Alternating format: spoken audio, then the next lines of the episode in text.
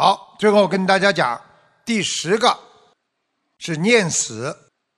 大家知道，人生一辈子最后的结局就是死，所以念死是放在最后的。但是念死也是最后的重要的一步。如果你今天上面的九念，你做的再好，你最后的一念没念好，你前面的九念都不是太到位。你前面的九念全部念好了，实际上最后这个对你来讲是最重要的处理，念死。大家猛一听，好像念死觉得不大好听。谁去经常脑子里想了？哎呀，要死啦，不好啊，愁眉头啊，倒霉啊。实际上，经常要想想，生命无常啊，不叫念死啊。你看看自己啊，几岁了，活了多少个春秋啦？所以人家骂人呢，你活了多少个周年呐？啊，对不对啊？一般呢，人家说过世才讲你是活了多少周年。对不对啊？所以念念都会死亡，经常想一想，这个人生很可怜的，短短的几十年，有什么好争？有什么好夺的？有什么好去嫉妒的？有什么话自己想想很可怜，早点晚点会做骨的啦。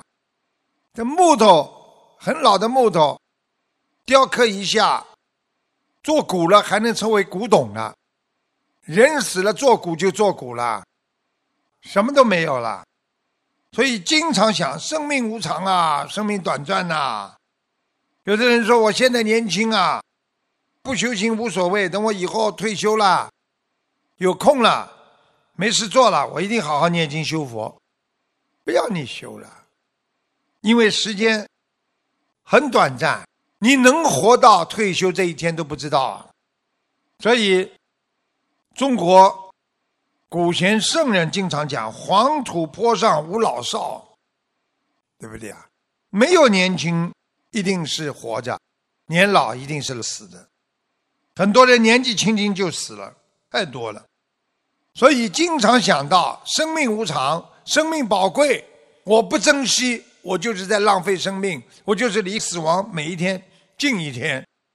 所以当下修行，马上就修。”把人间的凡事杂事、烦恼全部先抛在一边，然后做些生命中最有意义的事情，救度众生啦，修心成佛啦，广结善缘啦，啊，众善奉行啦。所以，过去有一位佛法大师，就把自己。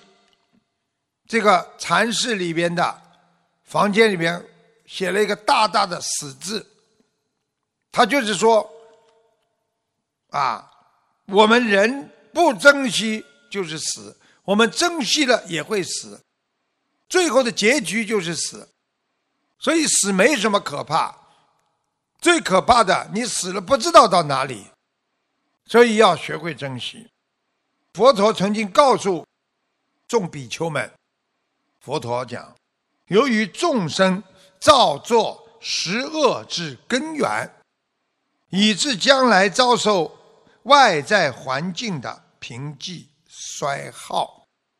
当时把佛陀的话翻译过来就是这样：因为众生有十恶的根源，所以在生活当中就是贫瘠啊、衰耗啊，就是很可怜呐、穷啊、衰亡啊。更何况是个人自身的恶报，所以报应如行啊！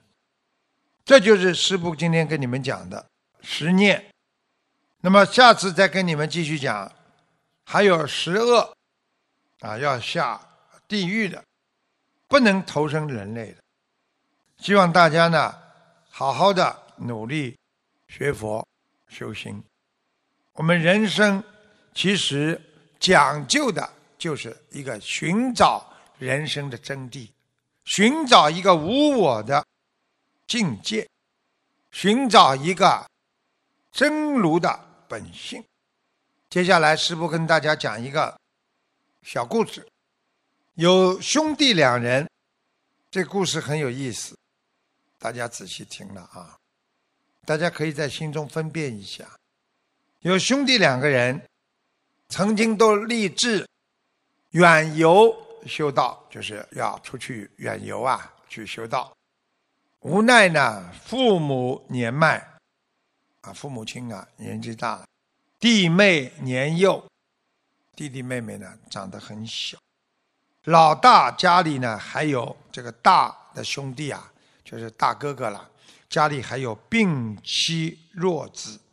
啊，自己的妻子是生病的，自己的孩子是啊身体不好的，所以一直呢就未能成行，没有成行。有一天，有一个高僧路过他们家，兄弟两人一看高僧大德来了，请到家里来给他们跪拜，说我要拜你为师，并将家中的难处呢诉说一遍。高僧呢双手合十。微闭双目，然后呢，喃喃自语说：“舍得，舍得，没有舍哪来的得呀？你们两个人悟性皆不够，悟性都不够了。十年后我会再来，然后飘然而去。所以人家说法师走路啊是飘的了，因为他没有行李了。”你看法师哪有带个行李的，啊，飘然而去，像仙人一样飘。这哥哥啊，顿时顿悟，手持经书，决绝而去。哥哥就把家里一扔了，走了。这个弟弟呢，看看父母，再看看病嫂幼妹，哥哥走了吗？这个。生病的嫂子，就他哥哥的老婆，还有他的年幼的妹妹，都是身体很不好。他呢舍不得，终不能舍弃，啊，他舍不了。那么哥哥走了，好，时间如梭，十年之后，哥哥回来了，口诵佛经，念念有词，仙风道骨。略见一斑，再看弟弟，弯腰弓背，面容苍老，神情呆滞，反应缓慢。这个高僧如期而至，十年了，高僧啊讲过的话，他算数，他又回来了。问两个人：你们十年了，收获如何呀？哥哥说：“师傅，十年内游遍高山大川，走遍寺庙道观，不得了啊！哪都去过啊！背诵真经千卷，感悟千千万万。”弟弟说：“师傅，十年内送走老父老母。”病嫂身体康复，妹妹成家立业，但因劳累无暇读诵经文，恐与大师无缘呐。高僧微微一笑，突然决定收弟弟为徒。这时候哥哥觉得奇怪了啊，哥哥。为什么不收我呀？而弟弟在家里，为什么收他了？问缘由。啊，请问师傅，这是为何了？高僧道：“佛在心中，不在名山大川。心中有善，胜读真经千卷。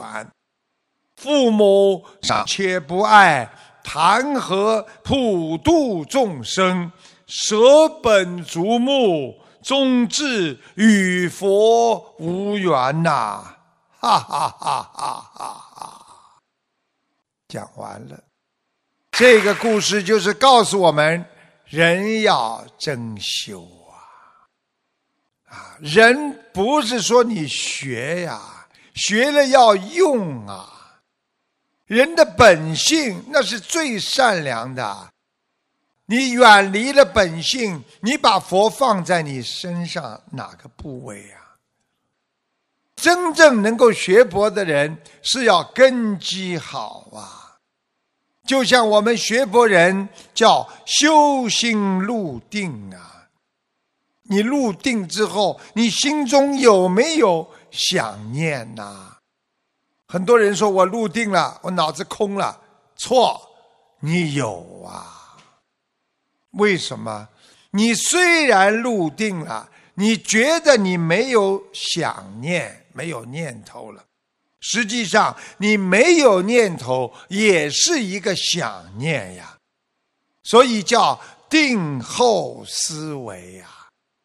所以没有想象的空间之后，还是有定后思维。所以在佛经上理解人性和佛性当中，有一个叫定前思维。因为你在入定之前，你已经有想法了。就算你入定之后，你去除了入定之前的想法，那你入定本身就是一个思维呀。所以佛法界告诉我们：看破去想，看重去想，就是智慧。也就是说，我今天。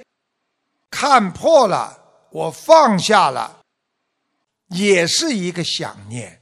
我今天把这件事情说，我在考虑，我还没有彻底放下，在修心，你也是在思维。所以本质上的区别就是智慧，因为思维是依照智慧发出的声音的。